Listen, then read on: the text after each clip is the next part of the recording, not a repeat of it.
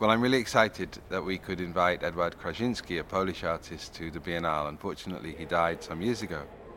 He's an artist who spent most of his time in communist Poland, and yet you can see in all his work a kind of struggle to be himself in the face of the system. What you see here in the first part are a series of photographs, and these photographs show him in different poses, often dressed almost as a sort of aristocratic figure, but playing with these absurd materials, with pipes and with tape and with little sculptures made of almost nothing. And I think his body was very important in, in his work. He really made art which he could move about and he could play with.